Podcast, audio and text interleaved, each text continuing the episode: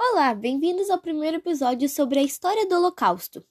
E hoje vamos falar sobre o que é o Holocausto.